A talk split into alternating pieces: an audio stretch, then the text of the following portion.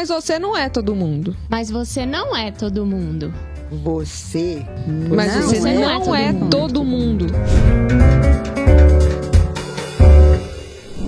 Ok, pessoal, nós estamos aqui novamente com o nosso podcast Você Não É Todo Mundo. Você Não É Todo Mundo, uma produção da CUCAC que pretende discutir quem de fato nós somos, quem de fato você é, quem de fato cada um de nós é. Eu estou novamente com a professora Lúlia e a gente vai discutir hoje um tema muito importante para a realidade educacional e empresarial, como sempre, na perspectiva que a gente coloca, eh, a, ideia, a- a ideia do apoio socioemocional tem derivações tanto de natureza educacional quanto empresarial. Então, hoje é o dia da gente discutir objetivamente essa questão. Qual é a realidade daquilo que os americanos chamam de CEL, né? Social Emotional Learning, eh, processos de ensino e aprendizagens de natureza socioemocional. Qual é a realidade disso no Brasil? Como é que isso nasce? Como é que isso evolui? Qual é a realidade no mundo? Quais são as implicações para a educação? Quais são, quais são as educações para o trabalho? E eu vou fazer várias provocações à nossa professora Lúlia para que a gente possa explorar esse tema em profundidade. Convide seus amigos para nos assistir, para discutir esse tema, para postar seus comentários. E eu começo dando as boas-vindas aqui para você, Lúlia. E começo comentando um assunto que a gente já vem discutindo há algum tempo. Lúlia, a ficha do sócio emocional já caiu para os educadores, para as escolas, de forma efetivamente é, importante. Nós estamos dando a importância que deveríamos para esse tema? Jeito nenhum. Acho que essa é uma oportunidade assim incrível de a gente botar, vamos botar a boca no mundo, né? E, e falar para todo mundo, alertar que isso é fundamental, faz toda, sempre fez toda a diferença. Porque o professor que intuitivamente, que naturalmente trabalhava a dimensão emocional, era o professor mais querido, era o professor que os meninos gostam da disciplina que ele dá loucamente, seguem pela vida amando aquela disciplina, e o oposto também é verdadeiro. O professor que não gosta da disciplina, que não gosta do que faz, os meninos seguem pela vida, não gostando daquela disciplina, não gostando daquilo. E então essa, essa dimensão emocional ela sempre existiu. Só que a, a consciência dela começa a cair mais ou menos em 1995. Então é muito recente. É uma história muito recente. 95 é uma data mágica, uma data importante, por quê, né, Lúlia? Porque é a hora que nós vamos ter o Goleman publicando o livro Inteligência Emocional. E ele vai falar que é o ano em que ele tem as primeiras as evidências preliminares do valor da, do que ele chamou de inteligência emocional. Porque inicialmente ela vai aparecer como mais um quociente emocional é, em, em É uma espécie de, de forçação de barra em cima da ideia do coeficiente de Do QI, inteligência, é. do QI, Isso. se cria a ideia do coeficiente emocional. Isso, isso. Aí ele renomeia, como- ele não, né? Até foi um artigo que foi publicado por dois sujeitos que ele, o Goleman faz questão de, de reconhecer, que se chamavam Sullivan e Mayer, que em 1990 cunharam esse termo, inteligência emocional, em um artigo. E, e daí o Goleman acha isso muito interessante e começa a estudar. E começa a estudar em decorrência do Gardner ter trabalhado as inteligências múltiplas. Porque o Gardner também deu um salto gigantesco para todos nós ao dizer assim: olha, gente, são múltiplas inteligências. E a gente praticamente na escola trabalha a inteligência linguística verbal e a lógica matemática.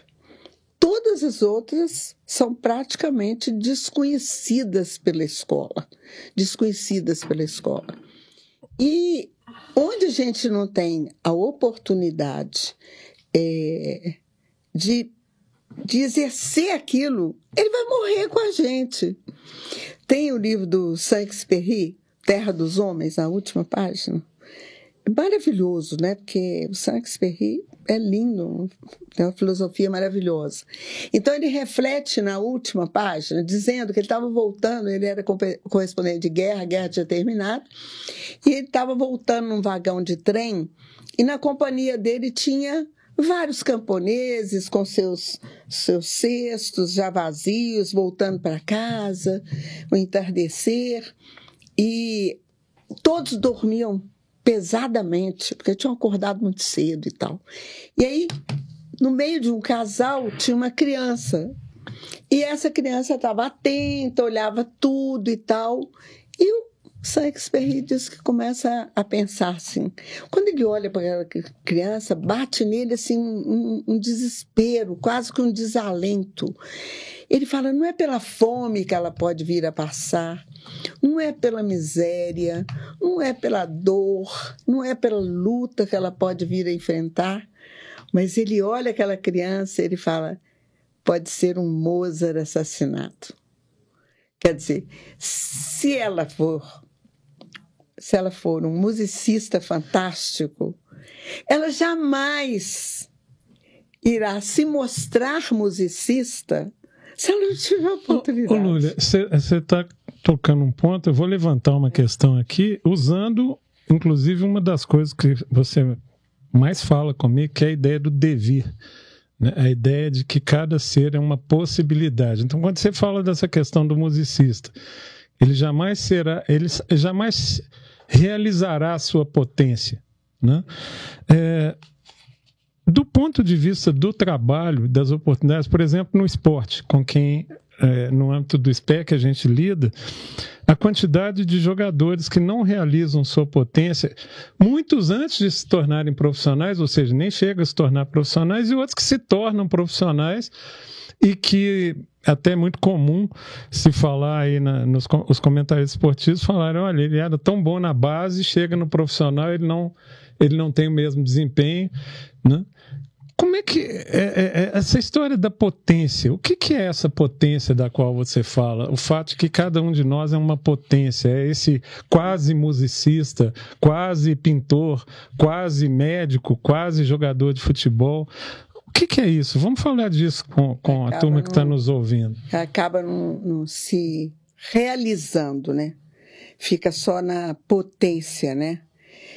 Por isso que as oportunidades têm que ser criadas. E, e a escola é uma instituição criada pela sociedade, pela sociedade, e que tem uma atribuição específica. A gente vive falando do poder das instituições, pois é, a escola tem um poder gigantesco e tem que assumir e exercer esse poder. E não como fator de, de submissão, mas como fator de realização para as pessoas, como um espaço onde elas podem se realizar. Então, essas oportunidades têm que ser oferecidas pela escola, têm que ser oferecidas, inclusive, é, no sentido assim de dizer assim, olha, você pensa, você está se dirigindo para isso, você está se esforçando para fazer isso, mas não é esse o seu talento. E aí eu conto a história que eu adoro, que é do Rubem Alves. Depois eu vi o Karnal também contando uma história semelhante. Karnal é um filósofo, gente, que está aí na Sim. internet, você pode encontrar várias coisas dele. E o Rubem Alves é um educador, né? Eu gosto muito das coisas que ele escreveu. O Rubem Alves conta o episódio da vida dele, que ele treinava piano há muitos anos, tá na casa dele treinando na sala quando toca a e um dos vizinhos dele era o Freire, que é um dos maiores pianistas do mundo, Essa que na é época é tinha nove anos, né? É. O Freire chega com a mãe, o, o, o Rubem Alves sai do piano para abrir a porta. Quando ele abre a porta, o menino corre e assenta no piano e toca piano. Rubem Alves ficou ouvindo aquele menino de nove anos, pensando que já tinha nove anos que ele estudava piano e falou: Meu Deus, eu não nasci para o piano. Não foi para piano que eu nasci, eu tenho que procurar outra coisa. E aí, que maravilha, o Rubem Alves vai se encontrar, né, vai se encontrar é, como uma pessoa que escreve magnificamente, pois é, Lúlia, que é, fala magnificamente, se torna um professor maravilhoso. Ele escreve isso é, é com, com muita maestria, com é. aquela poesia que era comum para ele, é, e, e outros outros pensadores atuais, como Clovis, né? Ele conta de que o pai dele queria que ele fosse nadador, não sei se é, você já ouviu falar já disso. E isso. que ele se, se descobre professor, enfim. Isso. É, mas em ambos os casos, nós temos uma situação curiosa, né? Eles contam da, da descoberta deles, né? Isso. Então, essa história do devir, ela acaba acontecendo assim. Algumas pessoas têm a capacidade, se a gente for para o campo do esporte, a gente pode falar dos depoimentos do Cafu, que foi, segundo ele, recusado em seis peneiras de futebol e se tornou um lateral mais vencedor do futebol brasileiro. Né? É, então, nessa, nessa visão, essas pessoas se encontraram, tá? mas nós temos uma imensa maioria cujo devir, cujo a potência não se realiza. Né? E, e a pergunta é, é exatamente nesse campo das pessoas que quase acontecem, ou que nem acontece, fica no campo da potência, que está a atuação da escola.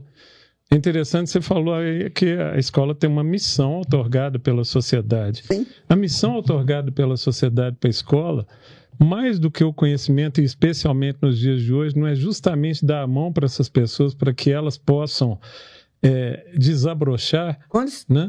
É, porque aqueles que conseguem encontrar seus caminhos, o Clóvis, o, o Rubem Alves e tantos outros, ok, mas e os que não conseguem e que também não têm na família o suporte para conseguir é, fazer esse encontro de vida, né? Como é que como é que é isso? É, é essa a grande missão da escola? Bom, vamos retomar aqui é, é, também então a, a, questão da inteligência emocional, né?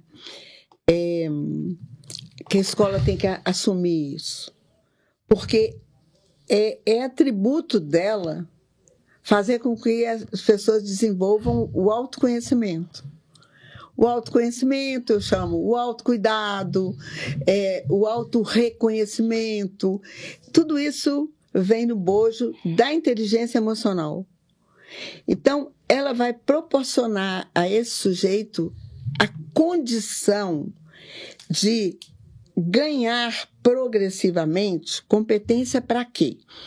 Conhecer e nomear as emoções que ele está sentindo. E esse casamento da emoção com alguma coisa que ele está fazendo ou alguma coisa que ele está aprendendo é que vão dando a ele esse repertório para ele reconhecer o potencial que ele tem. E um professor que está junto, que está atento, reforça esse potencial. Ou diz para ele: não, não é por aí. Tá? Vai por aqui que você vai melhor. Né? Vai por aqui que você vai melhor.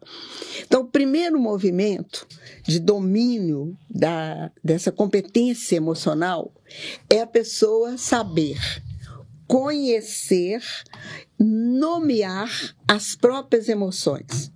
Isso, quando a gente faz a coleção do livro didático, fica muito claro. A gente tem essa intenção de ajudar que a pessoa faça isso. Lá do primeiro até o quinto ano, a Sendo gente mais está específico aí para que, quem esteja. É. Você tá, quando faz a coleção do livro didático, mas com algum foco de natureza socioemocional? Ou... Ah, hoje a gente tem material específico de claro, desenvolvimento tá. socioemocional. Ok. Né? E, mas o outro também pode vir carregado dessas competências. Todos os conteúdos, eles podem ser veículos, meios, recursos pelos quais a gente vai fazer com que a pessoa vá se conhecendo. Tá? Isso é fundamental, esse, esse, esse olhar atento. Né? O segundo movimento que a gente faz é, intencionalmente do quinto ao nono ano é ensinar a pessoa. Isso a gente faz, tudo acontece, mas eu tenho uma intencionalidade, um foco maior, né? Então, do quinto ao nono ano, o esforço é ensinar as pessoas recursos, técnicas, é, para que elas saibam o quê? Controlar as próprias emoções. Controlar as emoções. Então ela já sabe, ela já conhece, reconhece em si e até no outro as emoções. Agora ela aprende a controlar essas emoções. porque isso é fundamental, porque a emoção ela é inconsciente e espontânea. Ela surge independente de você. Isso é, é, a segunda coisa que a humanidade desenvolveu foi essa condição emocional, para depois desenvolver o neocórtex, que é a razão, né? E aí, o terceiro movimento que a gente vai fazer já no ensino médio é ensiná-lo a gerenciar as suas emoções nos relacionamentos, para que ele atinja os resultados que ele quer alcançar. Então, gente, isso é maravilhoso. Fazer uma parte aqui. É, há muitos anos atrás eu fui impressionada por uma charge, eu adoro todas as artes e tudo mais, né? E essa charge me impactou enormemente, que é a charge do Reizinho, que o autor é Otto Soglo, famoso Reizinho, aquele triângulozinho, né? O Reizinho, ele está dentro de uma fortaleza uma muralha altíssima, e ele lá num palanque com todos os seus ministros, escolhendo armas de guerra.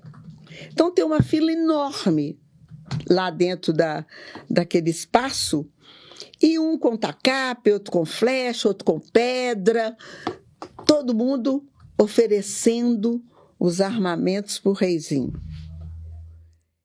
Do lado de fora, impedido de entrar com todos os guardas que estão lá na muralha apontando para ele, ameaçando, tem um cara com uma carrocinha com um canhão.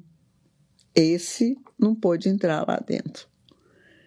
Então, essa charge eu sempre carrego comigo e coloco onde eu estou trabalhando, e quando o povo fala, eu falo assim: olha, eu estou com o canhão, hein?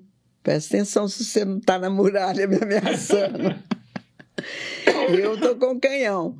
Então, essa coisa da inteligência emocional é esse canhão que está de fora e não está conseguindo entrar, sabe? Na muralha e na fortaleza da escola. Gente, tem que entrar rápido, tem que entrar rápido, tem que ter espaço para acontecer, para acontecer. Por quê? o, o, nessa história que a gente vai ter da inteligência emocional, a gente vai ver que ela foi lançada em 1995 com o livro do Goleman, que vendeu no mundo inteiro, que o Goleman fala assim, que ele ficou surpreso, porque dez anos depois ele já estava no mundo inteiro, as empresas já estavam falando disso. E a Universidade de Illinois, Chicago, assume levar para o mundo todo isso que você chamou de CEL. Social and Emotional Learning. Isso. Então, esse esforço, ele foi medido muito rápido. Ele já foi tem, acompanha pesquisas assim imediatas. Mas tem uma curiosidade aí, Lúlia, é, até para lembrar que a, a quem estiver nos ouvindo, você fala, o Goleman acontece em 95, 10 anos depois ele está no mundo inteiro. Mas quando chega 2020, na pandemia, é como se isso não tivesse acontecido. É como se o mundo não tivesse de fato se despertado é, 2020, 25 anos antes, né, para a uhum. questão do socioemocional, porque a pandemia há uma, é claro, a pandemia é uma situação de exceção, uma situação grave, mas a fragilidade socioemocional que se, se que ocorreu especialmente na escola, tanto entre professores quanto alunos, demonstrava que aqueles 25 anos anteriores não foram realmente aplicados nesse desenvolvimento, pelo menos não no Brasil. Eu estou errado de fazer essa avaliação? Ou seja, Goleman acontece mas ele acontece muito mais em teoria do que na prática? Pois é. Isso que eu falo. É. é... Sei. Eu acho. O que eu tenho encontrado é, quando eu entro na escola, infelizmente, é um professor que isso é como se nem existisse, como se nunca tivesse ouvido falar disso. Sabe? Como se nunca tivesse ouvido falar disso. Então, eu não. é assim, é absurdo, porque é um facilitador tão gigantesco. E quando você chega na escola, vai conversando com os professores, tudo que eles estão é angustiados com alunos que para eles são altamente problemáticos. Então você pega assim, o professor tem 30 alunos, ele tem três que são problemáticos e só fala dos três. Agora, o interessante é que ele quer uma solução para aqueles três. Ele quer que aqueles três entrem dentro da normalidade dos outros 27, que ele chama normalidade, que eu estou chamando aqui. Daqueles outros 27, mas ele não sabe nem como que vai fazer. E ele está emaranhado com aqueles três, ele está perdidaço com aqueles três. E agora, eu falo assim, gente, a função da escola não é terapêutica, mas é uma função educacional. Então, ela tem que educar todos, todas as pessoas para o melhor. O melhor. Agora, a minha angústia é que, quando eu converso com o professor, ele tem certeza que ele está fazendo o melhor. Ele tem certeza que ele está fazendo o melhor. Mas ele nunca ouviu falar de um outro melhor. Eu uma vez encontrei no aeroporto em Angola duas é, pediatras que tinham ido fazer um trabalho na África e elas choravam, assim, angustiadíssimas, Pediatras. voltando para o Brasil. Elas falavam assim: gente, aqui a gente encontrou as mães perdendo os filhos para o sarampo elas nunca souberam que existe uma vacina. Então, essa angústia, meu Deus do céu, o que, que é isso? O que está faltando para a gente conseguir que as pessoas saibam que tem muito recurso disponível, tem muita ciência, tem muito conhecimento e ele já está organizado, ele já é, já está na mão. É, é o professor pegar e fazer. Pegar e fazer.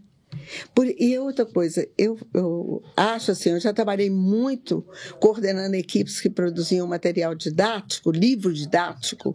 Eu acho uma política poderosíssima para fazer o quê? O treinamento em serviço do professor. E o, ter, o treinamento continuado, porque esse livro ele é constantemente atualizado.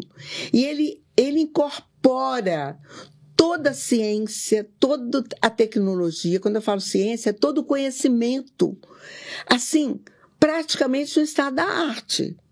Então, quando uma escola coloca na mão do professor um material didático que foi muito analisado, cuidadosamente analisado pelo Programa Nacional do Livro Didático, etc., tem autores que se debruçaram sobre aquele livro anos para fazer aquela produção e que colocam junto um livro do professor que vai capacitá-lo e que ele, se tiver a tranquilidade, a paz, a calma e assim o encantamento de pegar cada página daquele livro e olhar como é que ele deve trabalhar e for trabalhando, ele vai aprender toda a ciência atualizada.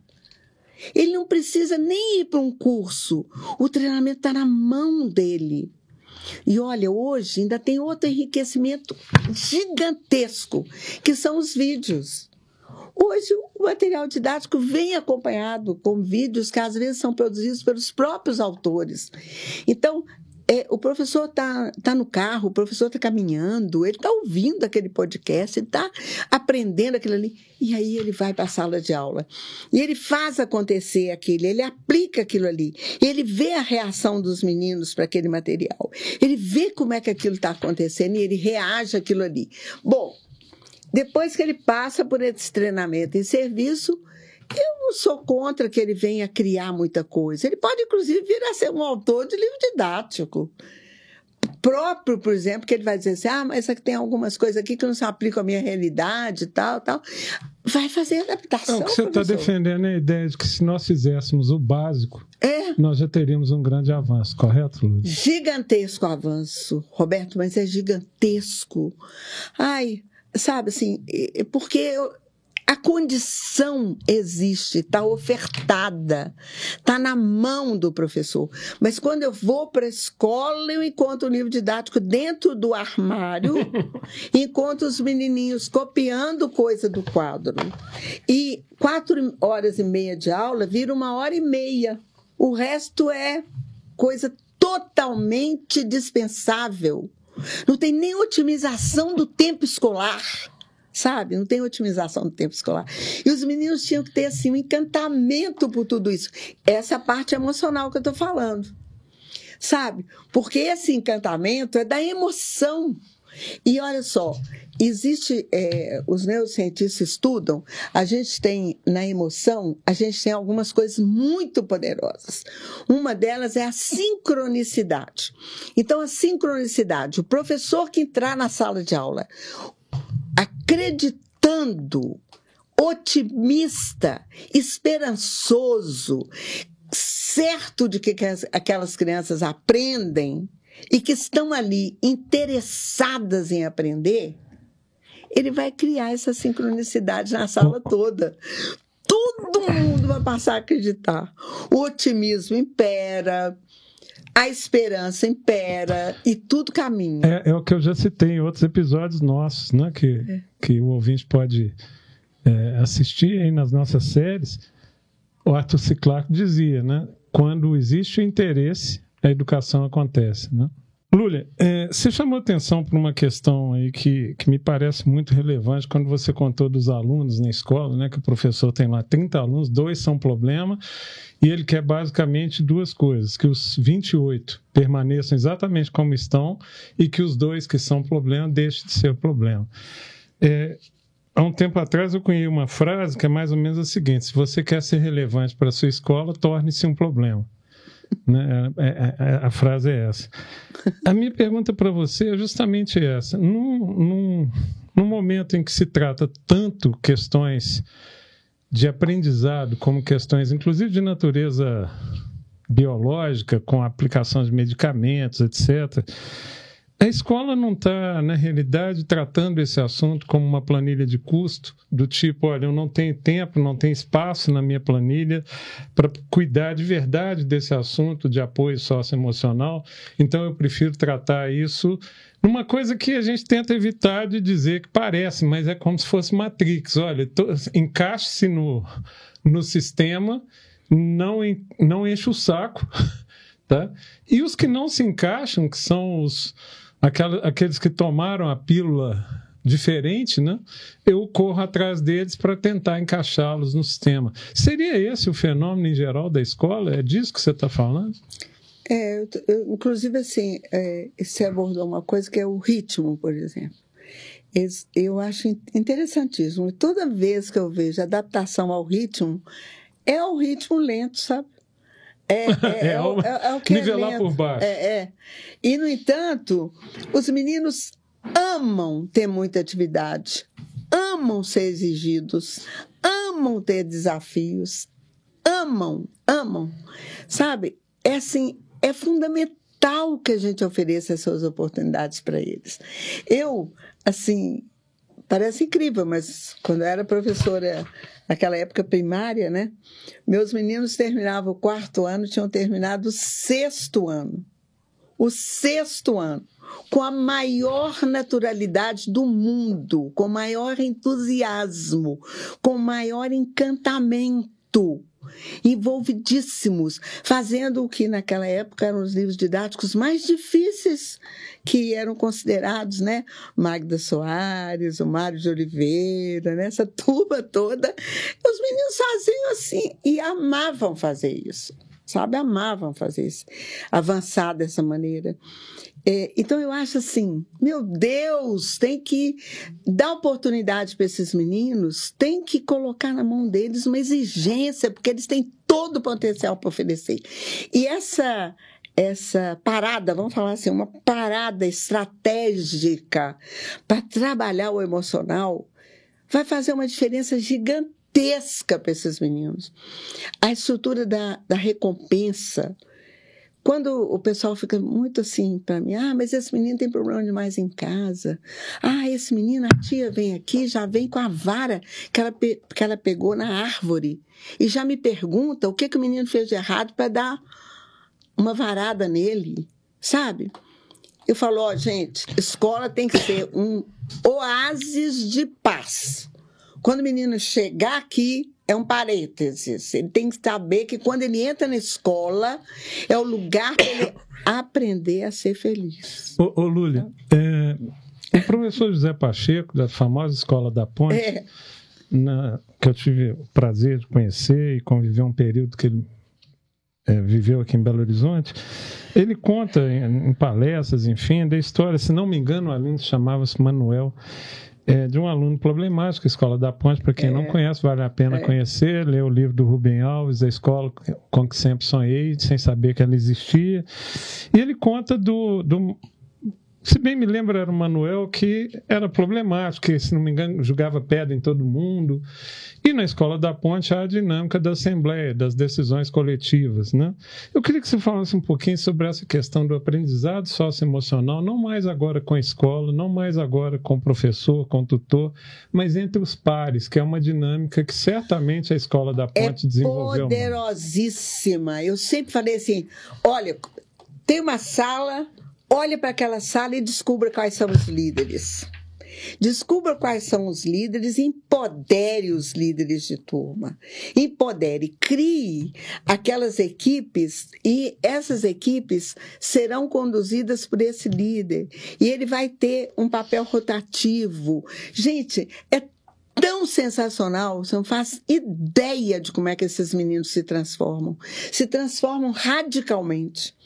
Então, dar a eles uma função, uma função que ele é responsável por, pelos colegas e pelo que os colegas estão Você fazendo se refere, por exemplo, na prática da Escola da Ponte, a função de, da Assembleia, de presidir a Assembleia, de estabelecer as normas anuais de responder pela escola. Se chega um visitante, quem recebe é o aluno. Não é um professor nem o diretor da escola, é o aluno que apresenta a escola para o visitante e diz o que, que eles fazem ali dentro. Que escola é aquela? Quais são os compromissos que eles têm dentro daquela escola? Sabe? É uma coisa assim importantíssima, importantíssima. Você trazer o aluno para junto de você, sabe?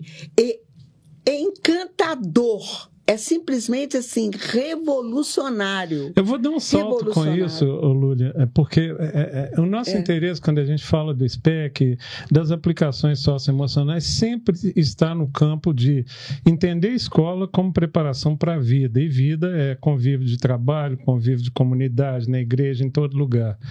É, na prática empresarial, as pessoas tendem a a, a, primeira vivência que eu tento de alguma forma desenvolver, por exemplo, num estagiário, é não ponha a saia na cabeça.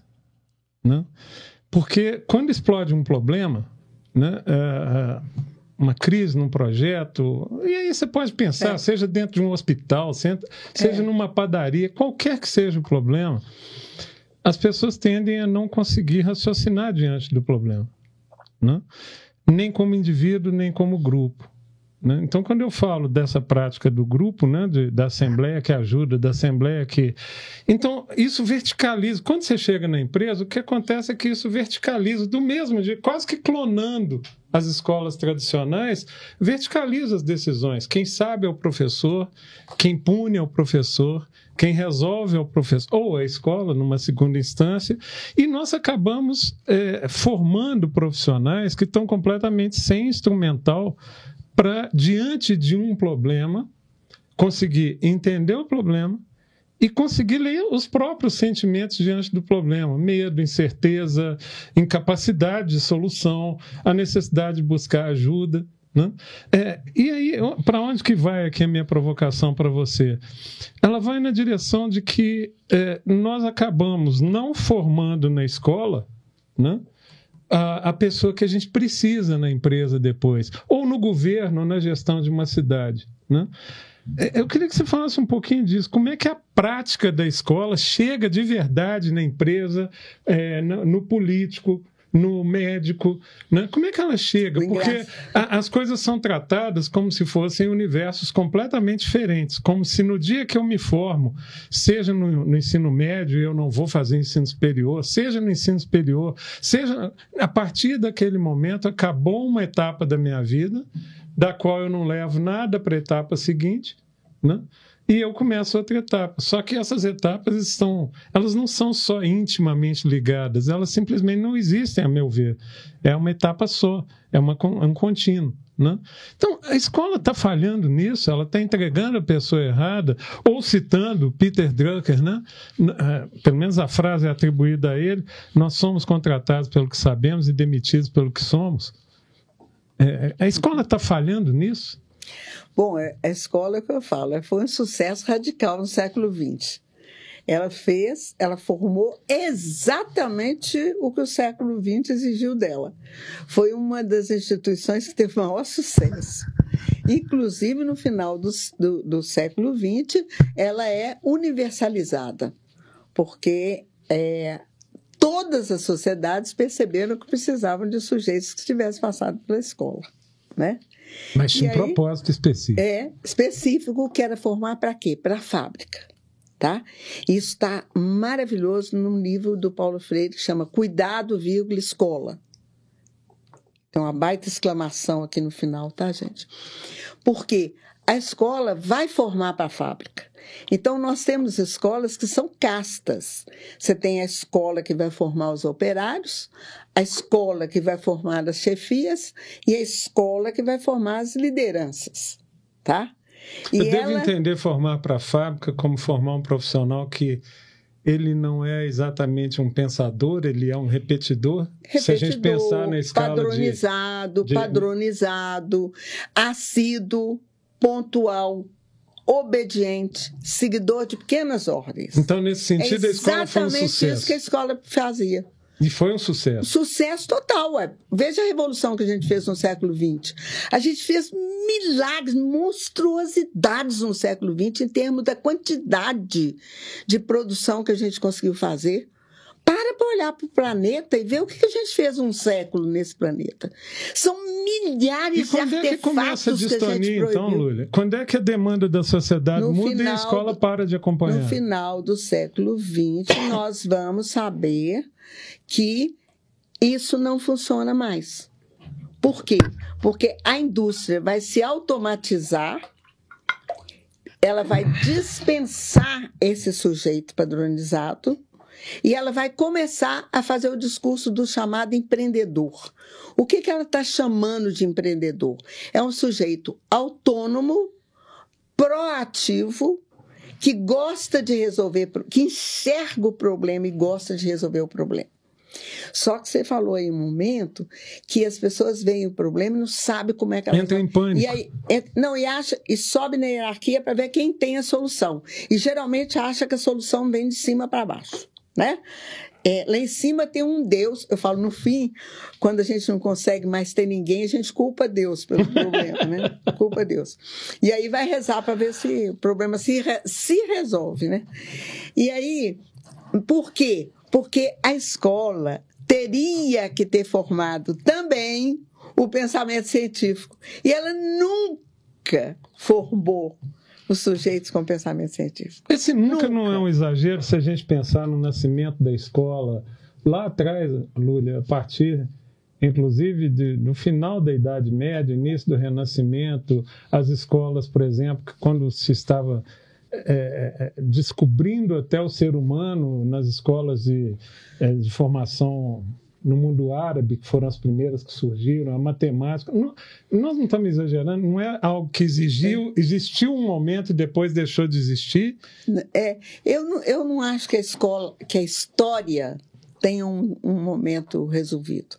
Eu acho que nós vivemos eternamente Essa é muito importante. Eu acho que não tem. Eu nunca acho. Você que acha que a escola sempre teve, até é, o século XX, uma função muito mais de natureza prática para resolver problemas. Ela teve, da... ela teve no século XX é que ela ganhou essa força total Sim, aí, de ser aí é, é, é, formadora de mão de obra, né? Ok. Mas ela sempre foi, de, de, alguma forma, formadora de mão de obra, na sua ela, visão? Ela formava elite, né? Ah, a sim. escola anterior, ela era para pouquíssimos, né? Pouquíssimos. E a gente tem que agradecer lá o Gutenberg ter criado a imprensa, porque isso já democratizou a possibilidade. Outro dia meu neto falou, vó, eu estou vendo aqui que o pensamento científico tem só 500 anos. Eu falei, é. Ele falou, mas a história que eu estudo da humanidade tem uns 10 mil anos. Fez uma carinha assim. Muito falei, boa. É, é, uma boa resposta para a é, questão que eu coloquei. O é, pensamento científico é. tem 500 anos. E ele, e ele ainda estava muito impressionado com aqueles menininhos que se salvaram, né? aqueles quatro. Ele falou, vó, está comprovado que esse Darwin tinha razão são os mais adaptados e não os mais fortes que sobrevivem. Esses meninos estavam adaptados à floresta, por isso eles deram conta de sobreviver. Quando retomando então, assim, o raciocínio que você estava fazendo, então termina o século XX, eu diria que os primeiros Aí, anos do alerta. século XX é, são um alerta de que algo está errado. O alerta total. Então, em 1990, a gente vai ter o grande grito de, das inteligências múltiplas. As pessoas têm inteligências múltiplas, o têm que cuidar é 95, delas, né? porque antes eram os, os talentos que, que conseguiam aparecer, se sobressair loucamente para ter uma visibilidade, né, de que eu tenho uma inteligência diferente das dos demais, né? E depois, quando a gente evolui com as inteligências do Gardner, acrescenta a inteligência é, é, que o Goleman anuncia, que é emocional, e em seguida ele tem um outro livro que é a inteligência social, tá? E vai nos mostrar esse poder. É, o interessante, gente, é que isso é uma mudança de nível de consciência. Não que a gente não trabalhasse, como eu disse assim, o emocional não tinha intenção, mas quando ele acontecia, o sucesso era muito grande. Dava muito bem conta do recado, como eu te falei, daqueles professores que conseguem realmente levar uma turma a uma autorrealização muito, muito poderosa, muito, muito interessante. Né? É, porque eu vou voltar um pouquinho mais para dar mais um poder nessa dimensão é, socioemocional, foi que as pesquisas indicaram que as crianças, foram 665 estudos feitos é, nesses nessa aplicação do céu, porque a Unesco assumiu o céu em 2002 e levou para 140 países, tá? 140 países, inclusive nós estamos nessa onda, porque nós também somos signatários da, da Unesco. E então é, essas crianças mostraram uma transformação gigantesca onde aconteceu o programa, tá? Muito grande. E o que, que a neurociência percebeu? Que elas persistiam com essa transformação ao longo da sua vida. Por quê? Porque a neuroplasticidade cerebral essa conformação que o cérebro delas acabava ganhando permanecia. E elas se tornavam pessoas com uma excelência. Fizeram, inclusive, um comparativo de meninos que viviam no Harlem, que tinham a inteligência. O QI foi é, medido, eles ficavam 90 ou até 80, 90, que é um QI normal aí do 90 a 110, é, é, normal e tal comparado com meninos que estavam lá em Harvard, que naquela época pegava só as excelências. E o que, que acontecia? Os meninos de Harlem, às vezes, tinham muito mais sucesso na vida. Por quê? Porque tinham sido testados na, no seu dia a dia, no cotidiano, é, é, resistindo às frustrações, adiando res, re, recompensas, porque eles não, não tinham as coisas de, de imediato. Então, na vida, eles acabavam tendo mais sucesso nos relacionamentos e naquilo que vinham a fazer. Mas aí eu retomo tá? um ponto importante. É, é. Eu tenho um, um, sócio que fala isso. A, a, experiência é uma excelente professora. O problema é o preço que ela cobra. Né? É verdade. É, quando você fala desse menino que, exposto a, a, aos desafios sociais, ele acaba por aprender, né? É, a gente meio pode correr o risco muito sério de começar a afirmar o seguinte: bom, então é, cada um por si, Deus por todos. Deixemos que a vida ensine é. É, a, a, cada um. E aí eu resgato o papel da escola, tá? Isso. Resgato o papel, a conexão da escola com a empresa. Na hora que você chega numa empresa, e isso me assusta, tá, Lúlia? É, uhum. Você é a propositora da ideia de usar os conceitos de Bloom, né? Que hoje, Sim, recentemente, numa pesquisa que eu fiz, essa ideia já está vicejando, já tem, você já tem companheiros aí pelo mundo falando disso usar isso não para construção de itens, mas para avaliação da capacidade do indivíduo de falar sobre um determinado assunto, indo do apenas repetir até o criar, resolver problemas, analisar, que são uhum. as camadas mais nobres. Mas a empresa ela nem ela, ela ganha isso por sorte. Então, quando você encontra um profissional que tem essa capacidade, você tenta retê-lo, mas é um processo meio de tentativa e erro, porque isso não é um processo exatamente ensinado na escola. Né? Então, é, é, essa coisa da vida ensinar acaba criando isso, né? Olha, pra, uns aprendem, outros não aprendem, tropeçam em uns que são capazes e outros que não são. E é, a escola continua olhando para aquilo e fala: não, eu não tenho que ensinar isso. Isso não faz parte do meu repertório, né? Que é ensinar a ser resiliente, a resolver problemas, etc, etc, etc. O que vai combinar, eu vou completar isso para você falar dos dois assuntos, o que vai combinar com uma questão que eu tenho combatido muito, que é a ideia de nós ensinarmos o que eles chamam de soft skills, né? É, eu vou ensinar esses soft skills já num campo secundário. Por exemplo, eu vou ensinar liderança. Então, normalmente, o que muitas escolas fazem é: primeiro, vamos estudar os líderes. Sem dúvida, pode ter sua importância. Segundo, vamos ensinar técnicas é, de gestão de tempo, de, de grupo, de não sei o que mais. Mas a, a camada lá de baixo, que eu chamo de é, as características primárias, né? que se a gente adotar o Big Five como modelo, né? são lá 35 características, essas não foram mexidas. Né? Então é como se eu estivesse construindo a parede sem fazer fundação, ou telhado sem fazer parede. Eu quero ensinar uma pessoa a ser líder, mas eu não dou a ela esses instrumentos. Então, juntando as minhas duas provocações, de novo, a escola não deixa para a sociedade é, ensinar as pessoas a lidar com essas coisas, e nesse particular é, não estamos tendo sucesso. É, esse é o grande desafio do século XXI. E segundo, é, ao fazer isso, tá? E, e, e, ao tentar fazer uma espécie de ensino por modelos, né? Siga, siga quem deu certo, você também vai dar certo, né? Nós não deixamos isso como um processo que, como nação, a gente podia modificar através da construção de uma escola que levasse a questão do socioemocional realmente a sério, né? realmente como causa de efeitos concretos de bom desempenho na empresa, de bom desempenho consigo mesmo, de melhor relacionamento familiar, de redução de, de, de conflito familiar, etc, etc. A escola não. Eu estou de novo provocando, ela não está abandonando isso, ela não está deixando isso para a sociedade resolver. É isso que ela faz no século XXI? Oh, a, a escola ela também é sociedade, né? Ela é. Desculpe, é, você tem é, toda a razão. Ela é parte é, importante é, da sociedade. Ela é parte integrante, né? E ela é uma instituição criada pela sociedade para formar as pessoas, né?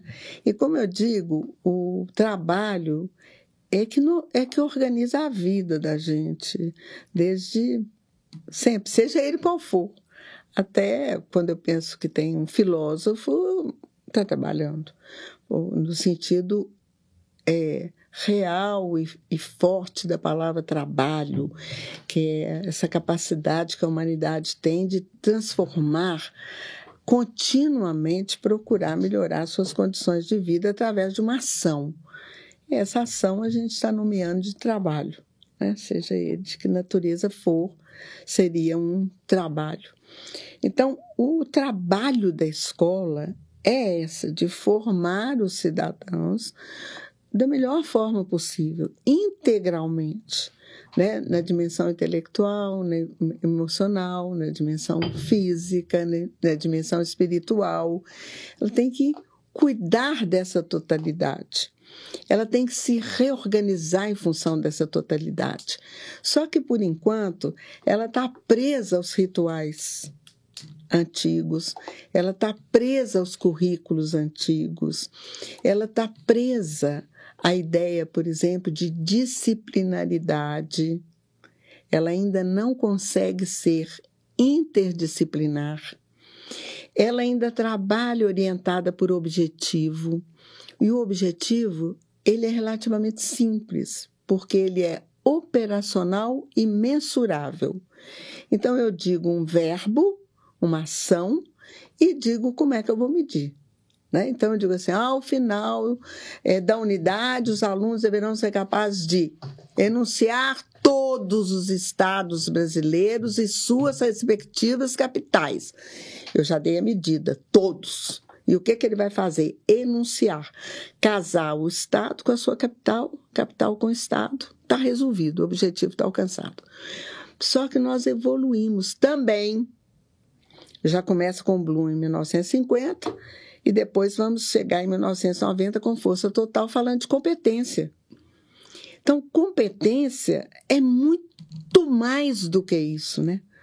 É muito mais do que isso. É justamente a capacidade da pessoa ser integral e dela juntar conhecimentos, habilidades, atitudes, experiências e valores para resolver os problemas que ela identificou. E problema é aquilo que ela tem para resolver. Sempre ter, sempre, sempre, como eu digo, não teve um período histórico que a gente fala, ai que maravilha, estava tudo resolvido. Não, não. Né? A gente vai resolvendo os, os problemas que surgem, vamos fazendo a história caminhando. Deixa eu te provocar de novo, Lúlia, depoimento da empresa. É. As pessoas em todas as empresas, vou usar, vou fazer essa provocação para o nosso telespectador também aqui do nosso podcast, as pessoas nas empresas, elas, é, até porque muito cansadas, impactadas pela pandemia, elas estão é, quebrando a gênese desse processo que você descreve. Porque para resolver um problema, eu tenho que, um, identificá-lo como tal, dois, entender a natureza dele, para então eu colocar em ação competências, é, é, habilidades, valores, etc, etc, meu, todo o meu arcabouço socioemocional para resolver aquele problema. Quando isso não acontece, ou o problema fica órfão, né? ou pior, é uma situação que eu vejo com extrema frequência, ou ele é ignorado completamente. Olha, vamos fingir que esse problema não existe. Né? É, me lembro um professor que eu tive que, na hora de resolver a equação matemática, um colega meu perguntou para ele: professor, não entendi quando, como é que o senhor cortou o x. E, na realidade, o cara não tinha prestado atenção, que o professor foi resolvendo a equação, num dado momento ele corta o x. O que, que ele fez? Apagou o quadro e começou a resolver o problema de novo. E cada vez que ele escrevia o x, ele foi escrevendo menorzinho. O X foi ficando pequenininho. Até que na hora que ele ia cortar, tá vendo aqui? Ele tá tão pequeno que ele sumiu. Agora, da próxima vez, você presta atenção. Né? Então, as pessoas acabam tendo essa atitude. Em vez de entender como que eu cortei o X, eu sumo com o X. Olha, eu, esse problema não existe, eu não reconheço esse problema. Há situações mais graves em que eu é, imagino que eu, eu crio uma realidade paralela em que o problema está resolvido. Não sei se você alcança isso na sua vivência, é. tantos anos de fundação. É, é, é, tipo assim, olha, o problema foi resolvido. Aí quando você vai investigar, peraí, o problema não foi resolvido. Não foi aqui, ó. E de repente você descobre um caos, aí você tem que entrar numa situação de sala de guerra, enfim, a empresa tem que se mobilizar para resolver aquilo. Então, não reconhecer o problema não seria o maior problema? Não, não seria algo assim ensinado na escola? Olha, diante da vida, né? em qualquer situação, a primeira coisa a fazer é reconheça que o problema existe. Porque se eu não reconhecer o problema, nenhum instrumento socioemocional que eu tiver vai, vai servir de, de solução, porque o problema simplesmente não vai existir, vai ser ignorado. O que, que você pois acha é, dessa provocação? Isso é uma das coisas que eu te falei que a escola pecou né, no século XX, porque ela já tinha esse recurso em mãos. Piaget já estava, inclusive, falando dele, que é o, o pensamento científico. Né? Desenvolver o pensamento científico. O que, que é o pensamento científico? Nossa, é Exatamente o que? Eu identificar um problema identificar um problema. E pensar cientificamente significa que eu tenho capacidade de levantar hipóteses. Hipótese é a hora que eu mobilizo uma capacidade nobre do ser humano que se chama imaginação. Porque a hipótese eu levanto possibilidades de solução para aquele problema. E depois eu tenho que ser sistemático, categórico. Por quê? Porque eu tenho que testar aquelas hipóteses, experimentar para ver qual delas vai dar certo, né?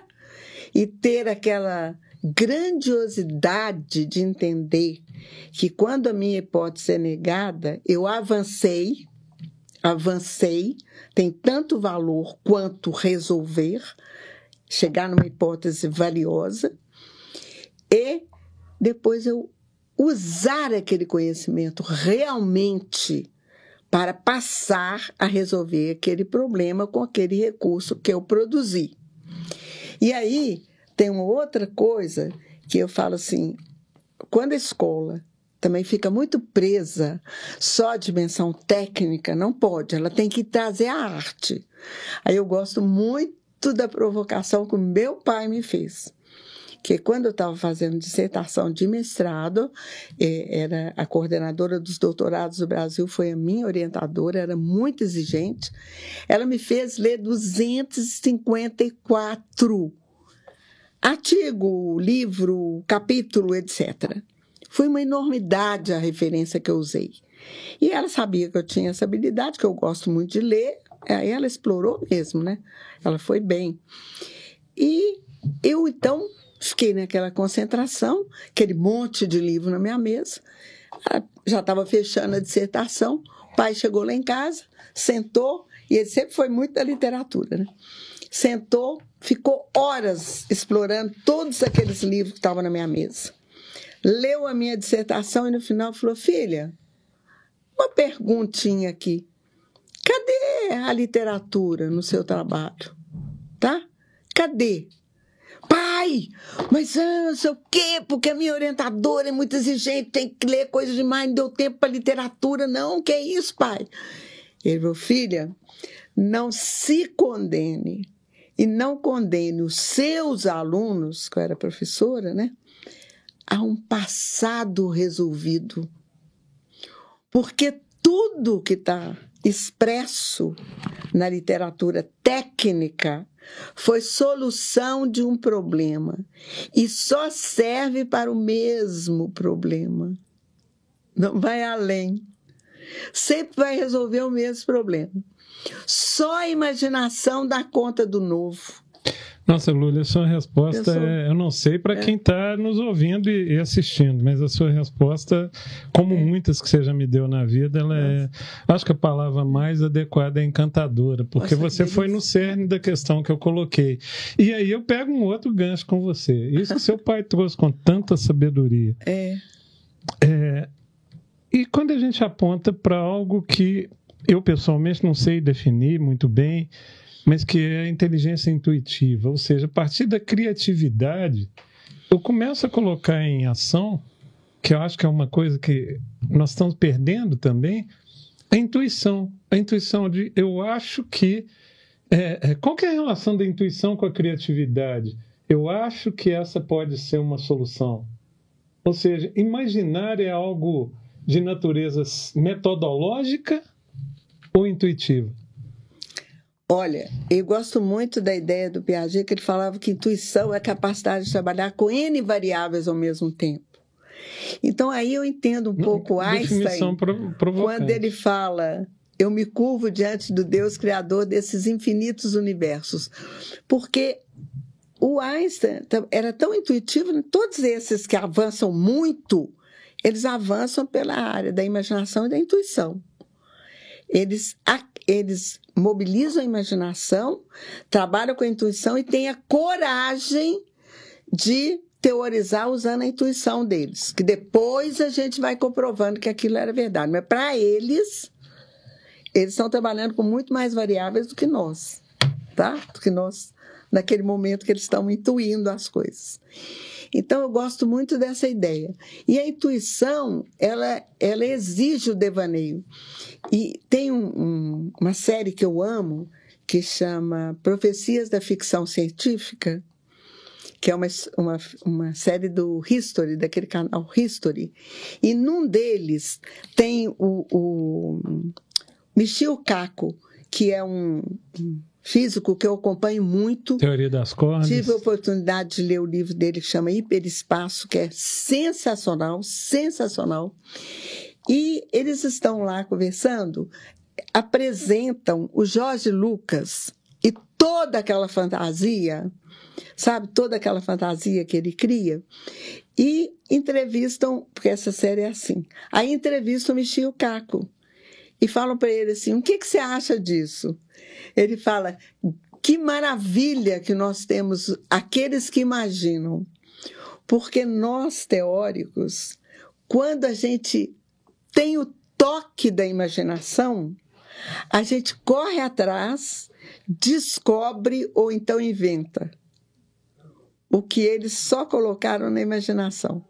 Porque para a imaginação tudo é possível. Sim. E aí eles vêm, ele falou assim: aí vem o cientista e faz acontecer. Descobre ou então inventa aquilo que o sujeito colocou pela via da Quando imaginação. Você coloca as coisas nessa dimensão que eu vou chamar aqui de novo, sempre provocantemente, brilhantismo, ou seja, uhum. existem indivíduos que têm esse brilhantismo da criatividade, da solução, mas vamos voltar lá onde eu comecei, né? É. Eu estou na escola, digamos, no segundo grau, no ensino médio, e é, o desafio é: eu preciso chegar a uma empresa, qualquer que seja a empresa, ou qualquer organização, vamos ampliar o conceito, com uma capacidade de solução de problema, e aí você foi preciso, eu tenho que ter os instrumentos da, da, da metodologia científica para que eu possa resolver os problemas de uma forma adequada. Bom, é uma questão de alguns são capazes e outros não, ou é algo que nós podemos de fato ensinar como uma praxis na escola para que os problemas sejam desenvolvidos diante dessa metodologia, levando-se em conta essa metodologia e com suporte do sócio emocional que a pessoa precisa ter desenvolvido para enfrentar uh, todas as consequências do surgimento de um problema, a pressão, a decepção, a, enfim, ansiedade, tudo que vem quando surge um problema grave numa organização. Eu vou quero fazer um parêntese aqui, porque nós temos um instrumento agora que a gente consegue também identificar que as pessoas são muito diferentes umas das outras. Sim, sim. Né? Então, tanto na, começa na escola, e hoje eu estou defendendo que a personalização não seja feita pelos gaps de aprendizagem, simplesmente como as plataformas adaptativas fazem eu ainda ponho outra. A, a, plataforma adaptativa trabalha com os gaps, quer dizer, o que, que ficou faltando no passado que está aparecendo agora no presente como uma falta, como uma carência, evidência de que algo não foi aprendido. Eu também coloco o hiato. O que, que precisa para o futuro que eu ainda não estou trabalhando no presente? Essa é outra preocupação que a gente não vê acontecer muito. Mas eu acho que nós temos uma outra possibilidade, que é o desafio gigantesco de nós trabalharmos, primeiro, a interdisciplinaridade, segundo, a pessoalização da educação. Então, minimamente, para começar, vamos pensar que as pessoas podem ser. Eu tenho uma gama de pessoas que são mobilizadas porque são competidoras. Essas pessoas são o que eu chamo os medalhistas.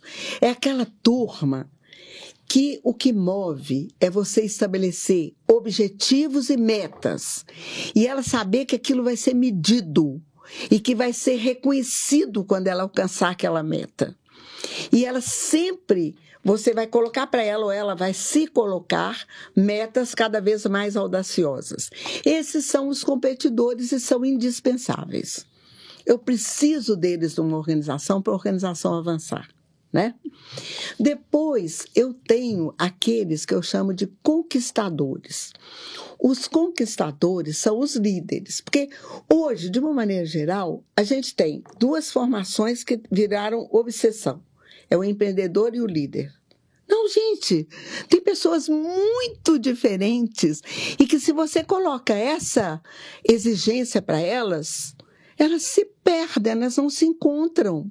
Elas não se encontram, tem outras de outra natureza que são tão importantes quanto. Então, o conquistador é esse líder.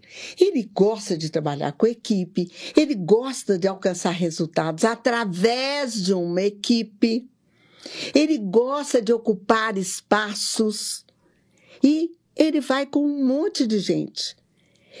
A realização não é dele, é uma realização de uma equipe, mas ele sabe levar aquela equipe, ele sabe inspirar aquela equipe, ele sabe desafiar Esse é o conquistador. Esse é o conquistador. O Alexandre o Grande. Alexandre o Grande, né? Eu brinco assim porque chegava, respeitava a cultura do lugar, Sim. né?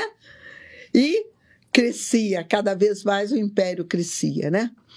Depois, nós temos o socializador.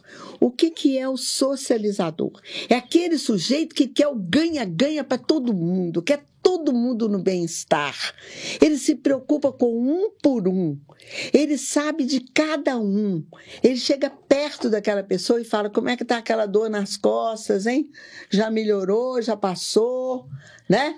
É aquela pessoa que no café ela está preocupada se todos estão tomando café, né? Se existe o café para todo mundo. É aquela pessoa que inclui todo mundo. Então, ela garante a coesão na organização das pessoas. Ela garante um clima. Se ela chega com um clima alto, ela há uma sincronicidade com ela acontece uma sincronicidade. Ela é maravilhosa nas organizações, indispensável nas organizações. É aquela que para no cafezinho para conversar, é aquela que para no corretor, é aquela que para na baia de uma pessoa, de outra pessoa, dá um toque, dá outro toque, quer saber, investe no sonho da pessoa é o, o, socializador.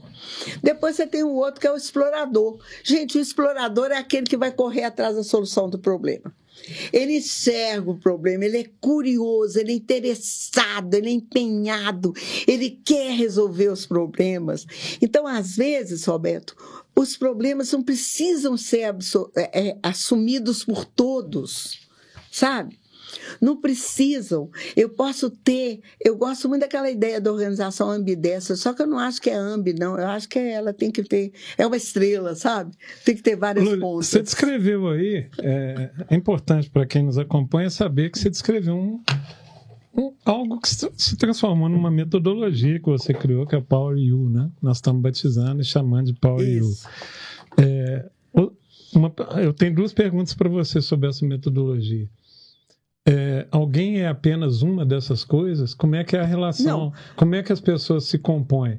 Essa é a primeira pergunta. E a outra que eu já emendo é: o que, que você faz com, sei lá, socializador que por alguma razão decidiu que quer ser conquistador? Tem jeito? É, tem solução? Tem, ele vai predominar a característica dele de socializador e ele pode aprender a ser conquistador, né?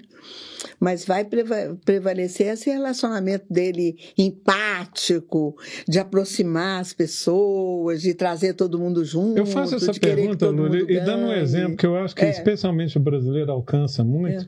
como a gente atua com a SPEC na, no âmbito do esporte, é a ideia de que um coach, né? Um é, técnico, isso. ele consegue, é, consiga de alguma maneira fazer essas mágicas, né? De que a pessoa se torne mais conquistadora, aqui usando a linguagem do Power You, mais conquistadora, mais de ocupar o espaço, mais agressivo, um, um, estilo de jogo mais agressivo, quando de fato ele é o estilo que se o time não tiver, ele é mais socializador, se o time não tiver todo bem, ele também não está bem, né? É, existem alguns... Ou ele consegue ser um meio de campo maravilhoso, que cuida da retaguarda e da frente, Exatamente. distribui as funções. Nós, nós defendemos é. a ideia de que existe essa especialização, mas há é. mitos a respeito disso. O, o, o, eu sempre cito aquele livro, né, Who Are You Really, né, do, do, do Brian Little, em que ele, tanto no livro quanto nas palestras que ele faz, ele fala: deixa eu explicar uma coisa. Você se tornar aquilo que ele chama de dimensão ideogênica, né? Você se tornar. É, você desenvolver capacidades socioemocionais que você de fato não tem, pode acontecer, mas isso é feito às, às custas de basicamente duas coisas: energia e uma atenção permanente. Porque no menor vacilo você retorna para a sua natureza primária, biológica e, e, também cunhada ao longo da vida sociológica. Né? Então, é, é, consome energia. Isso que você está falando tem muita importância, porque seja o educador na sala de aula, seja o gestor, ele tem que perceber essas nuances. Né? Ele tem que perceber que aquela pessoa é mais atenta, mais. É, eu vou pegar um caso real para quem for de empresa estiver nos, nos seguindo possa entender. É você pegar um auditor, tá? É, e aí eu vou julgar para você, para você falar se eu estou dizendo bobagem, que é extremamente socializador. Ele é muito socializador e é auditor, tá? Será que vai prestar? Né? Porque o auditor ele tem, por natureza, uma certa dose de neuroticismo. Ele tem que enxergar, imaginar que tem problema, né? para poder auditar, para poder descobrir as coisas. As empresas elas não estão prestando atenção a isso. Eu passei 30 anos antes da existência do SPEC é, recebendo de, de empresas de seleção laudos que basicamente diziam assim: esse cara não é doido, não pode contratar ele. Mas nunca diziam assim: olha, o melhor desta pessoa, é. o Power U, né, que, que você concebeu, é. é isso que tire, trabalhe com ela nesta é. perspectiva. Isso não vem. E aí que eu retorno à questão da, de um certo abandono, seja da empresa, da escola, seja da empresa, que percebendo que essa é uma tarefa complexa, né? você entrar em sala de aula, em qualquer grau, e dizer para as pessoas: olha, para você ser projeto de vida, quem você deseja ser, tá? isso vai exigir disciplina da sua parte. A palavra que o Brian Lira usa, se não me engano, é disciplina Tá? Uhum. E vai exigir energia, ou seja, não é feito às custas de energia zero, não é simplesmente falar assim, a partir de hoje eu vou ser a pessoa mais, sei lá, conquistadora, mais atenciosa do mundo. Não vai exigir atenção, você perceber cada momento e também uma certa persistência. Eu quero continuar nesse projeto de vida. Né? Por isso que eu te fiz a pergunta: como é que você, alguém que cisma que quer ser outra coisa, né? Por exemplo, você consegue conceber um gerente de projeto desorganizado? Né? Ele vai rapidamente se ver numa situação em que todos os problemas são dele, tá? porque todo mundo, já que ele é desorganizado, é só jogar naquele balaio que está resolvido. Né? Então, é, é, essa, eu acho que tá, o século XXI ele está criando pessoas completamente desajustadas sobre sem, não é desajustadas mas sem a, a prática sem o treino para poder perceber essas coisas é né? nós estamos começando né o século 21 eu acho que ele vai ter que assumir a, é aquela coisa do Paulo Freire é a tarefa do nosso tempo essa tarefa do nosso tempo talvez seja essa, que nós hoje já temos ferramentas. Estamos atrasados, então, Lu? Que nós já temos ferramentas e precisamos passar a usá-las ferramentas que possibilitam que eu tenha agilidade para ajudar a pessoa a se conhecer melhor.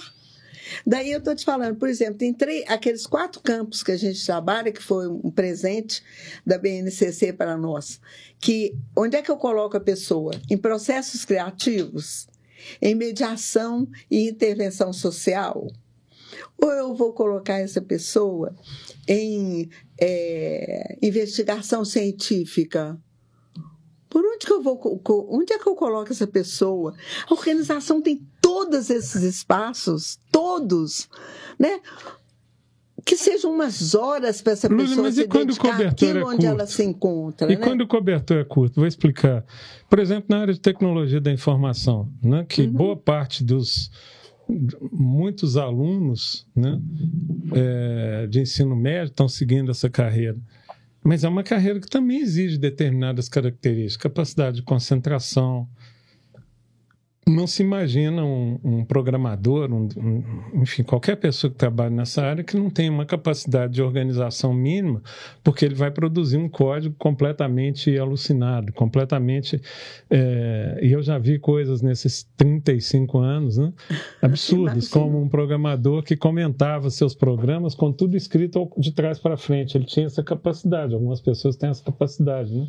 Você fala uma frase, ele vai lá e digita correntemente, escrevendo de trás para frente. Era um gênio essa pessoa. Uhum. Mas você não, não lia os programas dele, simplesmente não lia. Eu já vi outros casos em que o programador colocava todas as variáveis do programa eram palavrões. Todas, sem exceção. Eu vivi uma situação muito engraçada certa feita, porque é, nós tínhamos um, produzido um software que era para descompilar programa. E um cliente nosso, a DataPrev, perdeu o código dos programas e falou assim: ah, vou contratar a ferramenta de vocês porque tem que descompilar, mas tem que testar. O, o, o diretor aqui quer ver. Lá vou eu para o Rio de Janeiro, abri o computador, sentei no computador, instalei o software, vou descompilar um programa para vocês verem. E apertei, começou lá o programa e as variáveis todas eram palavrões. Eu só virei para trás. Eu, eu, queria esclarecer que a gente não muda o nome das variáveis. Elas estão como foram programadas. É. Então você vê é. coisas absurdas, tá? É, e essas pessoas não tendo essas características, elas precisam. É, é, é o cobertor curto ao que eu me referia. Olha, eu preciso do conhecimento que essa pessoa tem, mas esse conhecimento ele está é como se fosse um, um pé num sapato de número menor, né? Eu preciso do conhecimento, mas quando esse cara programa, ele espalha problema para todo lado. Ninguém lê o código dele. Eu estou dando um exemplo como é. programador, tá? Ninguém consegue trabalhar com aquilo, ele é o time do eu sozinho. Eu tenho que voltar e corrigir essa, essa perspectiva desse indivíduo. Né? É, e eu acho que essa é uma missão importante que a escola tem que levar. Olha, se você quer ser programador, são essas, essas características suas precisam ser melhoradas, né? E aí, talvez, eu acredito muito nisso, a pessoa comece a compreender o seguinte: se eu quero ter essa carreira, então eu preciso me ajustar a ela. Ou, olha, eu até queria ter essa carreira, mas se eu compreendo que os ajustes são coisas que eu não quero fazer, eu busco uma alternativa.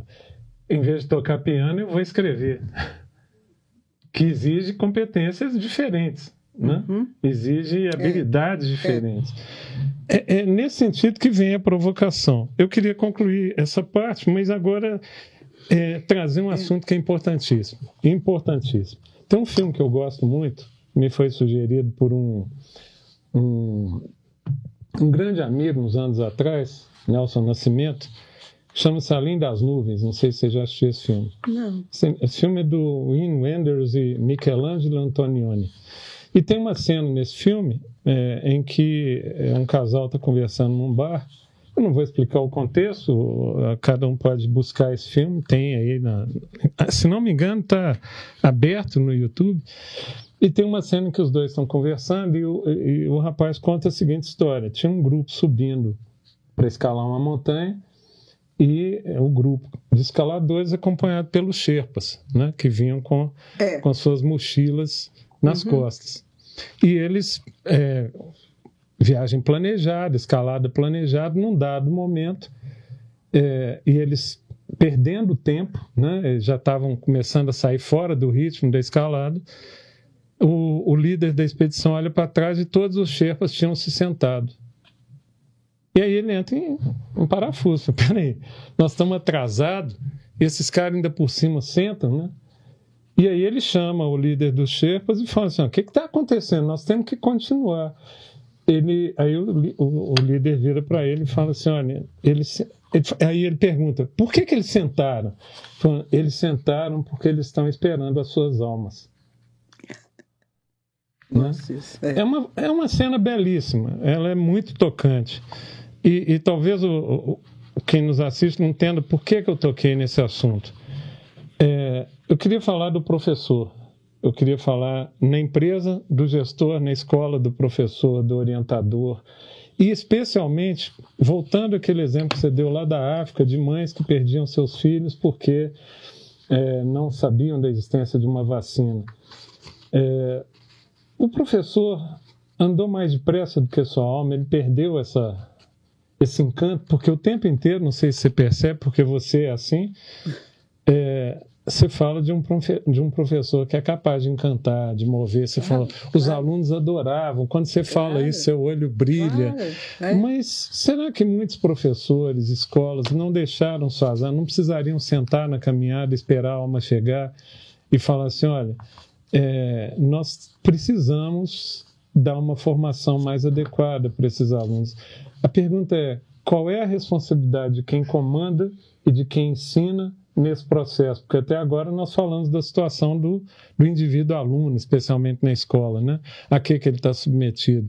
Qual é, a, qual é a situação hoje? Você que é professora, se autodeclara professora, nasceu professor, vai morrer professor. Qual é a situação do professor brasileiro sobre o aspecto socioemocional? Mas eu acho que ele precisa ganhar esse encantamento rápido, né? Porque é aquele canhão que eu falei do reizinho. É um canhão que está sendo ofertado, está na porta da escola, está pedindo para entrar. Só basta deixar chegar. E deixar chegar e a pessoa ter aquela. É, as, todos nós, aquela humildade de como é que eu vou trabalhar com isso. E saber que existe um conhecimento disponível em algum lugar que eu posso buscar que vai facilitar o meu trabalho. Eu acho que o professor é, tem uma trajetória que ele foi transmissor de conhecimento e ele era um grande planejador. Depois ele foi um facilitador de conhecimento, bem na linha é, rogeriana. É, eu acho que ele precisa ser agora o mediador, que está lá na teoria do Furstein, que ele é o mediador do propósito, do significado, da aprendizagem, sabe? Ele vai ser um mediador. E, ao mesmo tempo, ele vai ser um mobilizador. Você falou de uma coisa importante aí, que é a energia. A, a, o mobilizador é aquele que consegue fazer com que as pessoas organizem sua energia e seus esforços para alcançar o melhor para si mesmo para conseguir o melhor para si mesmo. O professor que está privado de recurso, Lula, assim como aquela mãe africana que não sabia da existência da vacina, ele está numa situação então ainda mais fragilizada, porque ele talvez nem saiba da existência desse paradigma né, que ele precisa realizar, desse novo modelo que ele precisa realizar. E nesse sentido, são governos que teriam que mais rapidamente propiciar isso. Ele não tem nem livro, né, Lula? Muitos não têm a carteira, é, né? Eu falava quando eu tive em Hoje. 2019 nos Estados Unidos que é, o nosso desafio é duplo, né? Porque é fácil falar de Singapura, de Finlândia, né? Com sei lá metade da população de São Paulo, né? É muito fácil. Mas quando a gente fala do Brasil, aí eu me lembro muito do Betinho, né? Que falava quem tem fome tem pressa, quem não tem carteira falar de sócio emocional soa meio assim. É, você está de gozação comigo, né? Você está falando de, de sócio emocional e eu não tenho carteira, goteira cai na sala e coisas do gênero. Então, esse professor está muito mais exposto, então. Onde eu ouvi uma expressão, não lembro mais de quem, que alguém falou assim: parece que o Brasil não descobriu nem imprensa ainda. é, quer dizer, é porque, eu estou te falando, as condições têm melhorado muito. Ontem eu estava acompanhando uma estagiária que ela está fazendo um estágio numa escola onde uma amiga minha trabalhava e precisava usar papel higiênico que ela levava da casa dela para os meninos escreverem. ela não tinha papel para os meninos Eu tô falando escreverem. De goteira e ela não tinha papel, né? É, para os meninos escreverem. Aí, na época, ela me pediu é, parceria, a gente fez, porque eu estava na direção de uma escola que tinha melhores condições. Meus meninos amavam pegar, no final do ano, organizar tudo que tinha sobrado nos caderninhos deles, né, para doar para a escola dela. Porque aí ela tinha o resto dos lápis de cor, ela tinha o toco do lápis preto, tudo para os meninos dela usar. Eu usava o ano inteiro. Ela ficou nessa maior alegria, porque a minha escola virou o que hoje eu gosto de chamar de escolas emaranhadas. Era uma escola casada com a outra. Eu, numa escola particular, tinha muita condição, e ela, numa escola pública, não tinha nenhuma. Nós juntamos as duas. E os meninos faziam festa uns para os outros. Era maravilhoso, sabe? Era maravilhoso. Ô, Lula, mas você falou assim: o professor precisa encontrar esse encantamento. Quer dizer que ele não tem escolha? Ou ele encontra ou ele encontra? Eu acho que se quer ser professor, ou encontra ou encontra. Eu gosto da pedagogia do, do, da autonomia do Paulo Freire, que ele põe ensinar exige. Ele coloca 18 exigências, né? Eu falo a primeira é rigorosidade metódica rigorosidade metódica. E tem um momento lá que ele fala: exige alegria, entendeu? Exige amor pelo educando. Não é? Então, são coisas assim. Eu falo que não precisa ler o livro, não. Basta ler o índice. Basta ler o índice. E transformar em minha cartilha de professor, sabe? Porque, sabe o quê? Eu, eu gostaria que o professor soubesse que ele tem as profissões mais bonitas do mundo mais bonitas do mundo, porque está trabalhando com um ser humano que e vai transformar esse ser humano e ele se transforma junto, sabe? Ô, ô Luli, em é 2011, é, eu, é, o primeiro artigo que eu li sobre isso é de 2011, um cara chamado Durlac, que estuda, começa a estudar as relações entre a questão socioemocional, né? o artigo é, é em inglês, é americano, ele fala muito do céu, né? do Social Emotional Learning, é, e tentando mostrar o seguinte, tentando quantificar o resultado de natureza é, de aprendizado. Uhum. Né? É, na sua experiência de tantos anos, você consegue de alguma maneira quantificar isso? É, eu me refiro a algum tipo de percentual mesmo. É, ao ler esse estudo e ao fazer outros estudos no nascimento do SPEC, a gente chegou a números do nosso dia a dia, e muito no campo da empresa, de algo em torno de 30%. 25%, 30%. Ou seja, olha, a melhoria da, da capacidade de trabalho, de aprendizado da pessoa, quando ela recebe suporte socioemocional, é, é dessa ordem. Você teve em todos os níveis de educação. Você chutaria um número, ainda que fosse assim, olha, é, é alto, baixo, médio, qual é o tamanho do impacto principalmente para o gestor educacional decidir, olha, eu vou investir nisso não para ter mais um item na minha planilha de custo, mas porque o meu resultado com o aluno vai ser melhor.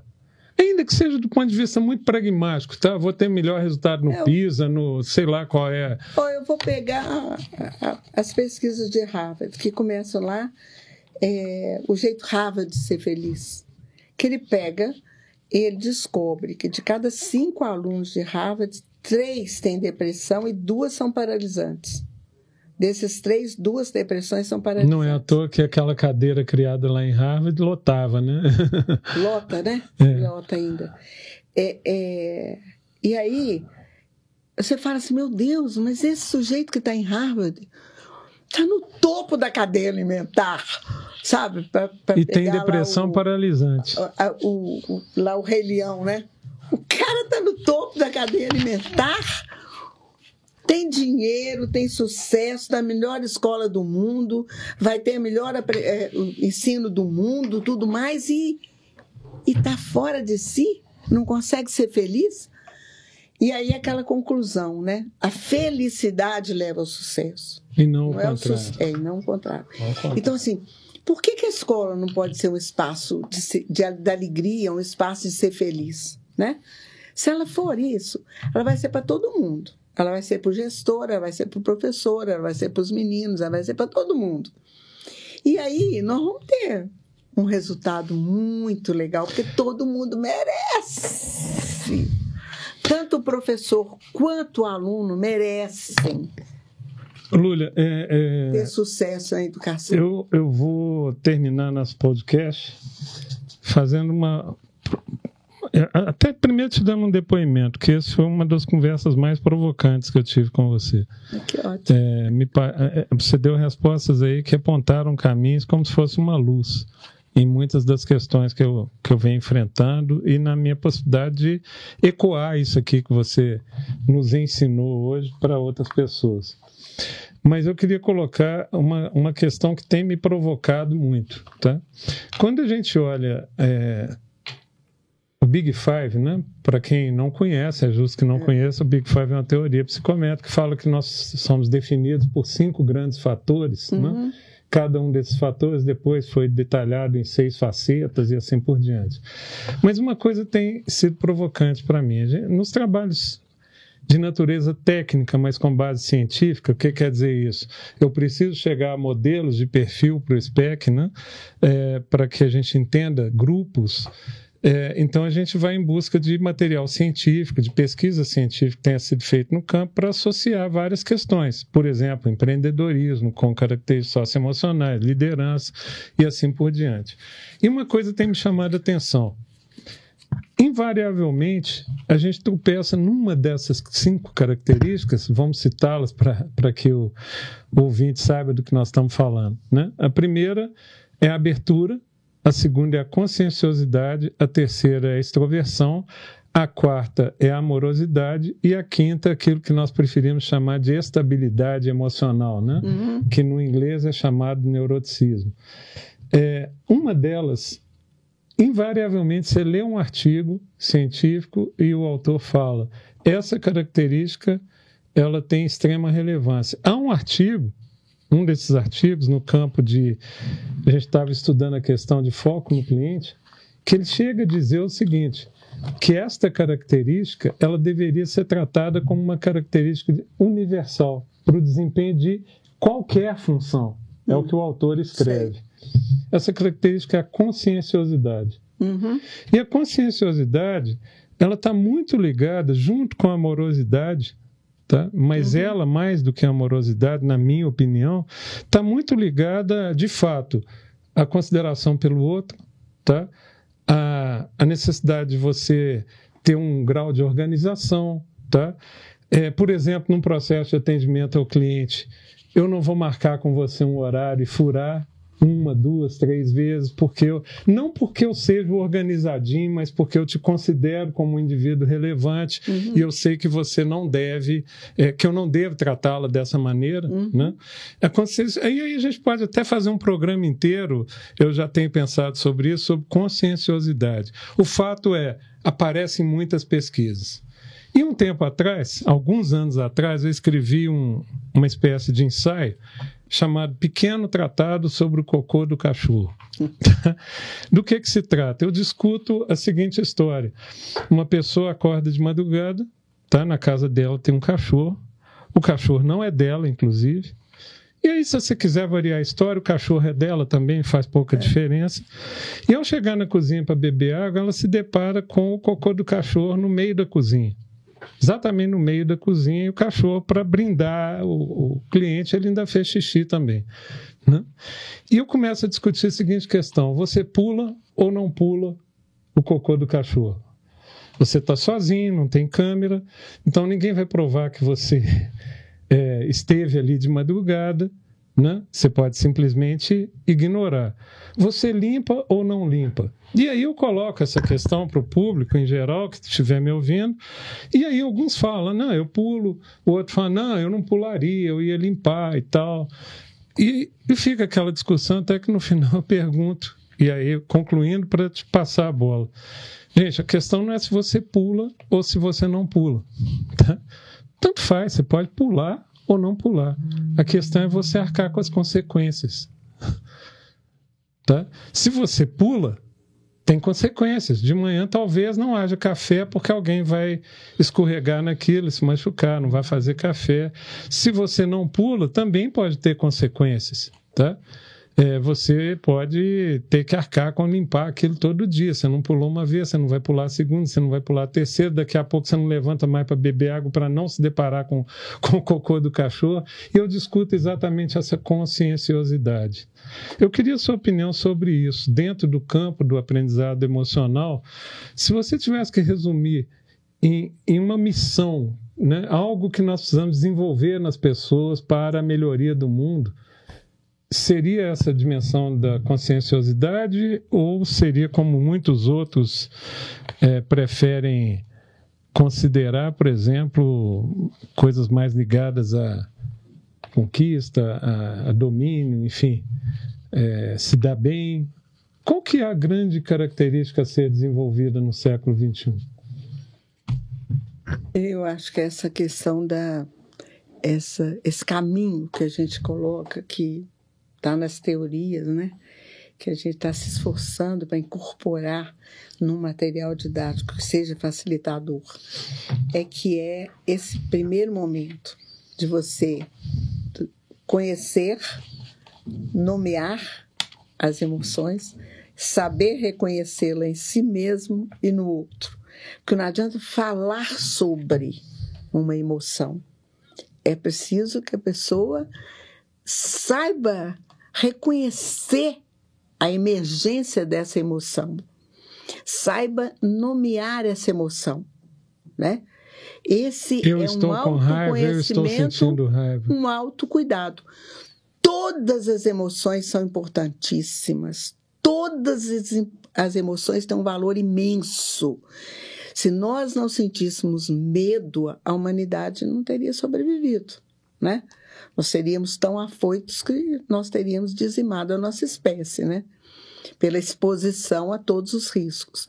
Se nós não tivéssemos raiva, nós não teríamos evoluído também, porque a raiva, dentro dela, você tem uma coisa importantíssima chamada indignação contra algumas coisas que às vezes até nós mesmos que criamos, né? Às vezes a gente tem uma regra que te deixa indignado, foi criação nossa num determinado momento, né? Num determinado momento ela deve ter tido sentido, né? E de repente ela deixa de ter. E aí ela provoca a minha indignação. Então todas as emoções têm um poder imenso e são importantíssimas. E elas vêm para nós de forma inconsciente, espontânea. Aí vem o segundo momento que, que eu tenho que controlar dessa emoção? E no controle tem inclusive assim, o que, que eu tenho que deixar que ela caminhe mesmo? Ela tem que caminhar, ela deve caminhar, não é? Por que não? Por que não uma expressão enorme de alegria? Eu me lembro que um dia na sala de aula lá no fundo, com as colegas, aquela coisa gostosa de sala de aula, de repente eu dei uma gargalhada. E a professora parou e ficou indignada. Queria saber por que, que você está rindo. Eh, não, ela ficou indignada. Que risada é essa? Que bobagem, não sei o que e tal. Eu brinquei com ela. Se eu estivesse chorando, você chegaria aqui para perguntar por que, que eu estou chorando. Porque você me pergunta por que, que eu estou rindo e todo mundo vai rir aqui na sala. né? E o que, que ela fez? Então, ela me deu espaço, foi grandiosa, inclusive foi ela que me deu a oportunidade profissional imediata de ser é, monitora dela, por causa dessa resposta, né? E tal. E, e daí legal, eu me tornei professora de curso superior por causa dessa professora também. Ela teve momentos muito grandiosos na minha vida, foram muito importantes. Por exemplo, controle da emoção. Um dia ela me viu com um passiflorina em cima da, da carteira. Porque Conta tinha... o que é passiflorina aí para Passiflorina é um remédio de flora, gente, para a gente acalmar, porque eu tinha taquicardia. Aí ela chegou, pegou o remédio e falou: o que, que significa isso aqui? Falei, é porque eu tenho taquicardia desesperadora, e na hora que eu tenho, eu tenho que pingar essas gotinhas na boca. Porque, inclusive, vem assim com muita dor, muito desconforto e tal. E tal. Ela falou: taquicardia com essa idade, com essa energia toda? Vamos descobrir por quê? Parou a aula, chamou a turma toda, você veja bem, trabalhando emoção, e me fez refletir por que, que eu tinha taquicardia. Então ela me disse: o que, que é mais importante na sua vida que você sente que tem que respeitar? Eu disse para ela: meu marido. Ela falou, e o que que ele interfere nessa... Você está aqui e ter taquicardia? Eu falei, porque nós temos um combinado quando a gente namorava, que dizia o seguinte, mulher, você não tem jeito de eu segurar, você vai trabalhar mesmo. Mas vai ser sob a seguinte condição: de seis da manhã às seis da tarde, você pode fazer o que você quiser. Mas de seis da tarde às seis da manhã é família. E não tem discussão. Nós estaremos em família. E eu tô. Ela falou, e daí? Eu falei, eu estou fugindo dessa regra, porque aqui a aula vai até sete e meia. E às seis horas ele está na porta me esperando. Então, eu fico muito estressada com isso, né? E ele não quer abrir mão dessa regra, está abrindo, ele está muito generoso, ele está abrindo mão. Ela falou: mata a aula depois da sete. Desce e vai encontrar com ele. E eu passei a ter exame especial na faculdade porque eu passei a matar a última aula. Entendeu? Ela falou que você tem que respeitar as coisas que você dá valor você tem que respeitar suas prioridades. Você acha que esse combinado com seu marido tem valor? Eu falei, total e completo. Ela falou, então respeita e sai daqui. Entendeu? Não fique aqui na faculdade. Ela não é a sua prioridade. Ela falou, a aula que você vai perder, você vai substituir com muita facilidade. Entendeu? Desse Lúlia, jeito. A sua resposta é, vai no sentido, então, de que é muito mais um eu perguntei qual desses itens é, é, o de maior destaque. Você fala, olha, talvez nenhum deles, mas talvez uma espécie de meta característica é a nossa capacidade de nos percebermos. É. Né? E assim, então essa trilo, esse, esse encaminhamento, conhecer, nomear, ensino o outro, saber controlar a emoção no sentido de que ela seja gerenciada para o melhor resultado. Entendeu? Depois que ela fez isso, eu nunca mais tive taquicardia. e o caso estava morrendo do coração na frente das pessoas. Entendeu? Por uma falta de decisão minha. Uma professora parou tudo, entendeu? E me fez decidir. Lúlia, é, eu volto a dizer para você Professora. que essa do, das inúmeras conversas que nós já tivemos e que não se limitam a esse podcast, essa foi uma das mais encantadoras, se não a mais encantadora, e essa palavra é de fato a palavra correta. Pelas histórias que você conta, mas sobretudo pela dimensão que você traz, é, que é de natureza muito prática. Para cada uma das provocações que eu te fiz, é, são respostas, a meu juízo, muito claras. Né? Então, eu queria te agradecer. Acho que vamos voltar a esse tema. Com certeza. E eu queria agradecer a todos que ficaram com a gente, que nos acompanharam durante todo o tempo desse podcast, dizendo que se você gostou desse conteúdo, se você gosta de nosso conteúdo, por favor, divulgue, né? curta aí é, e, e, divulgue, é, participe do nosso canal, divulgue para suas redes sociais é, porque esse é um trabalho muito importante que nós consideramos com muito carinho. Né? A necessidade de nós termos instrumentos que possam ajudar as pessoas, aquilo que nós chamamos de, é, já que usamos tecnologia, a tecnologia para a vida, para melhorar a vida das pessoas. Eu agradeço demais a Lúlia e nós nos encontramos em breve em mais um podcast. Você não é todo mundo. Um grande abraço para todos. Mas você não é todo mundo. Mas você não é todo mundo. Você Mas não você é não é todo mundo. Todo mundo.